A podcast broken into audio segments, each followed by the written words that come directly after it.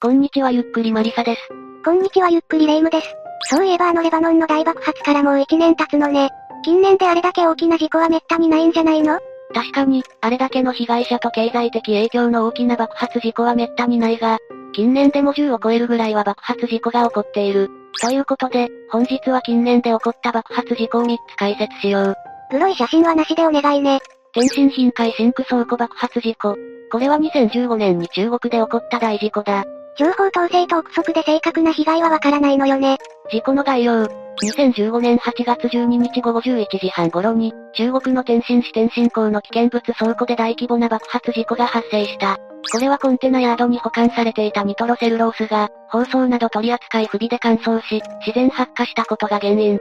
加えてこの火が、周辺の物質に炎症し誘爆したんだ。危険物倉庫だものね。引火なんてしたら大惨事よ。でもこれって事故なの？最初は恣意的な攻撃だなんて話もあったけど。中国は、テロや故意の犯罪ではないことを強調している。あくまで事故、企業側の問題とした。問題の原因であるニトロセルロースは科学的安定性に乏しい。そのため通常、湿潤剤として水やエタノールを使用して保管することが必要だ。だが、企業側の荷下ろし、箱詰めの時の扱いが配慮に欠けていたことで、この湿潤剤の包装が破けた。それでニトロセルロースが発火しやすい状態になったのね。その後の経過だが、まずコンテナ内のニトロセルロースの燃焼によりコンテナが破損。その後、多量のニトロセルロースがコンテナ外に散在して火災が発生した。そして発生した火災は隣に保管されていた硝酸アンモニウムコンテナに延焼。硝酸アンモニウム？レバノンもこれが爆発したんじゃなかったっけ？その通り、硝酸アンモニウムは爆発の危険性がある。この危険な硝酸アンモニウムによって、8月12日23時34分に第1回目の爆発が発生した。これは TNT 火薬15トン相当であった。確か TNT1 トンで爆心地から半径20メートル以内の建物が完全になくなるのよね。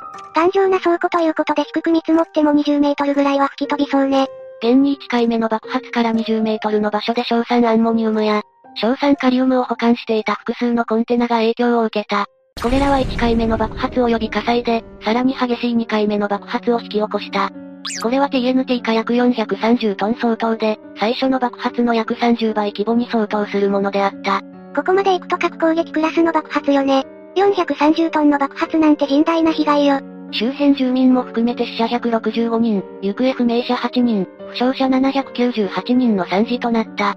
爆発現場から半径2キロ圏内にある建物の窓ガラスが割れるなどの被害が発生している。また爆発時、現場近くの住民は昼間のような明るさだったと証言している。凄まじいの一言だわ。爆発の凄まじさは、消火活動の地に撮影された航空写真からもわかる。なんと爆発現場周辺の地形がクレーター状に変形していたんだ。レバノンと変わらないわ。化学物質ってやっぱ危険なのよね。ところで天津って栄えていた印象だったけど、爆発後の影響ってどれだけ出たの？交通には特に大きな影響があった。この爆発で駅舎とコントロールセンターが爆発で大きく損傷したんだ。そのため8月13日から全線で運行停止となった。日本でいう JR が全部止まるようなものね。いややばいわ。また影響は中国国内だけにとどまらない。日系ブランドほか、ヒュンダイ、フォルクスワーゲン、ルノーなど保管されていた自動車1万台は激しく破損した。貿易に使える港だからこそ、影響が大きかったのね。またこの爆発事故は消火活動や後々においても大きな被害が出た。一つは中途半端に残った化学物質の影響。例えば、危険物専用の倉庫に保管されたテータ700トンのシアン化ナトリウム。これの一部が爆発で流出したため、中国当局は現場の半径3キロ以内の住民に緊急避難を命じた。シアン化ナトリウム？シアン化ナトリウムは常温で固体だが、水や酸などと反応すると有毒で引火しやすい生酸ガスを発生させる。口に入れたりガスを吸い込んだりすると、呼吸困難やめまいを引き起こし、数秒で死亡することもある。グリコモリナガ事件、生産コーラ事件で使われたものといえばわかるだろうか。猛毒じゃないですか。またもう一つの二次災害として、消火時の爆発がある。この原因は危険情報の教育を、十分に受けていない消防隊員が発火したコンテナに放水を行ったことだ。化学物質だから、水と激しく反応するものもあるわよね。そのため、消防隊も多数の死亡者を出した。消火活動中の証言として、バリバリという音がして光り出し、爆発したというものがある。消火活動って体力だけじゃなくて専門知識がとにかく必要だものね。またこれが危険な化学物質による爆発であるということから、自然環境への影響も出たらしい。このあたりは、情報が出てこないため起こったことを挙げる。まず大気に拡散した有害な煙は渤海の方向へと進み、ついには朝鮮半島付近に達した。陸続きだからその辺は絶対に行くわよね。また先ほど挙げたシアン化ナトリウムだが、これは固体であり、雨に溶けたり、重力で落下する。一方、シアン化水素は分解速度が遅く、摂氏26度以上の温度で空気より比重の軽い気体だ。つまりシアン化水素は対流圏に長くとどまる。シアン化ナトリウムは雨に溶けて降り注ぐ。シアン化水素になったら雲の上で長期に存在するってこと？雨になって降るのがすごい怖いんだけど。現に爆発地点から6キロ離れた川で魚の大量死が起きていた。ただその原因は不明とのことだ。魚が大量死した写真なんかは有名よね。でもあれってごく一部だって話だけど。いや、天津港に繋がっている大規模河川の水門付近は、浮いた魚の腹で真っ白になっていたそうだ。これに対して国営中央テレビや英字紙グローバルタイムズは、現場水域でシアン化合物は検出されず、別の酸素欠乏などが原因であると報じている。ただ香港では天津からの農作物、畜産物及び海産物の輸入制限について議論が行われたのは事実だ。こういうのって日本もそうだったけど、風評被害と実害とを切り分けるのが本当に大変なのよね。他にも中国当局が発表した情報だと、爆発現場付近の土壌からはナトリウムが検出されたらしい。これは水と接触すると発火する性質があるため、雨が降ると火災につながるリスクが懸念されている。直接的な被害、危険な残留物による二次災害と本当に大変ね。でも原因が自然発火なんだから、仕方ないのかしら。いやそもそもの原因は化学倉庫を管理していた会社が事故当時、違法な経営をしていたことが原因だ。中国もこの会社を事故発生の主体責任企業と認定している。尻尾切りとかじゃなくて？そういう面はともかくとして、そもそも危険な化学走行駅の周辺に建築するのは認められていない。だが、この会社は市の規制計画に違反し、安全生産主体責任を無視して倉庫を建てたんだ。また、この会社は法律に反して、2012年11月から2015年6月の期間、複数回にわたり、限度以上の危険物を保管し、安全管理が混乱していた。確かに、そもそも作業員がニトロセルロースを無造作に扱うという点で教育に問題があったりと、あんまり褒められた運営じゃなかったのかもね。非常に危険な状態が長期にわたって存在していたため、必然的に起こった事故だったと考えられる。ブラザビル弾薬庫爆発事故。2012年3月4日にコンゴ共和国の首都、ブラザビルの軍需施設で発生した一連の爆発事故の総称だ。この事故による死者はおよそ250人、負傷者は2300人以上に上り、1よろず3800人以上が家を失った。さっきの事故が168名の死者だからそれよりすごいのか。この事故は電気系統のショートによって、戦車用の砲弾に火がついたことで発生した。フィクションでよくある火薬庫に引火が現実で起こったのね。爆発は現地時間で午前8時頃から、ブラザビル北部の人口密集地である、ウエンゼ地区で発生し始めた。このウエンゼ地区に武器庫があったの？いや武器庫はこのウエンゼ地区と、別のタランガイ地区に挟まれた地区であるムピラ地区に位置していた。この武器庫で少なくとも5回の大規模な爆発と多数の小規模な爆発が発生した。また明確にそれとわかる爆発は、現地時間で午後1時頃まで続いたらしい。人口密集地域のすぐ近くで爆発が起こったのなら被害はすごいでしょうね。爆心地である、軍需施設の周囲半径500メートルに立っていた建造物は事故の影響で破壊された。またその影響で多くの人が壊れた建造物の中に閉じ込められた。爆発事故によって破壊された建造物の中には聖ルイスカトリック教会、福音教会が含まれていた。何より恐ろしいことに事故発生当時には双方の教会で日曜の礼拝が行われていたんだ。人が集まっているところがピンポイントに被害に遭ったのね。宗教施設というのがなんだか悲しいわ。爆発事故の影響でブラザビル市街は一面瓦礫に覆われた。また、事故による火災は市街に広がり、多くの家屋を焼いた。そのため、爆発事故の起こった地区は警察によって封鎖された。火災は午後までにほとんどが鎮火したが、その後も一部で小規模な火災が見られた。武器庫付近での救助作業は小規模な爆発が続いていたため難航したという。下手すれば弾丸が飛んでくるかもしれないものね。同市内でも大きな爆発音が5回聞こえたほか、爆発により立ち上る煙が確認された。事故発生の翌日である3月5日になってもブラザビル市内ではぼやがくすぶり続けたほどだ。また収まらない火災に対して、市内の他の武器庫に火が燃え広がることも危惧された。現代兵器の消火だものね。これも水を少々かけたぐらいでは危険よね。また負傷者の数も凄まじく、医療崩壊が発生した。市内の病院が負傷者で溢れ返り、病棟不足から多くの負傷者が廊下に寝かされていたという。周囲の都市に搬送とかはできなかったの？すぐには難しかった。というのも、先ほど言ったように、断続的な爆発で救援が難しいこと。加えて爆発の影響が今後民主共和国の首都、キンシャサに影響が及んだ背景がある。しか、目と鼻の先じゃない。キンシャサ市内でも爆風によって、建築物の屋根や窓などに被害が生じたんだ。また市中心部でも、窓ガラスが割れるなどの被害があったという。これによって一部では攻撃を疑う声も上がった。人も揺らいでいたのね。現場で救助活動が続けられただけで幸いかもしれないわ。加えて今後共和国はこれらの問題があった。あかん。1万3800人以上が家を失って、不衛生な状況になったら一発で流行するわ。現に今後共和国では4月初旬にこれらが流行した。これは家を失った人々が不衛生な環境に置かれたこと、また降り続ける長雨が、感染の拡大に寄与したと考えられている。人のすぐ近くで大規模災害と疫病の流行なんて、被害者の数字以上の傷跡よ。弾薬庫の爆発というのも、政府への不安を煽るだろうな。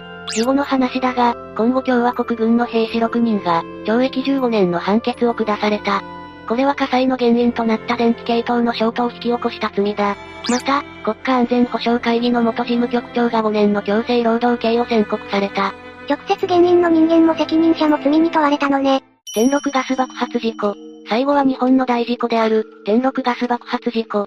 天禄ガス爆発事故は、1970年4月20日、天神橋筋6丁目駅工事現場で起こったガス爆発事故だ。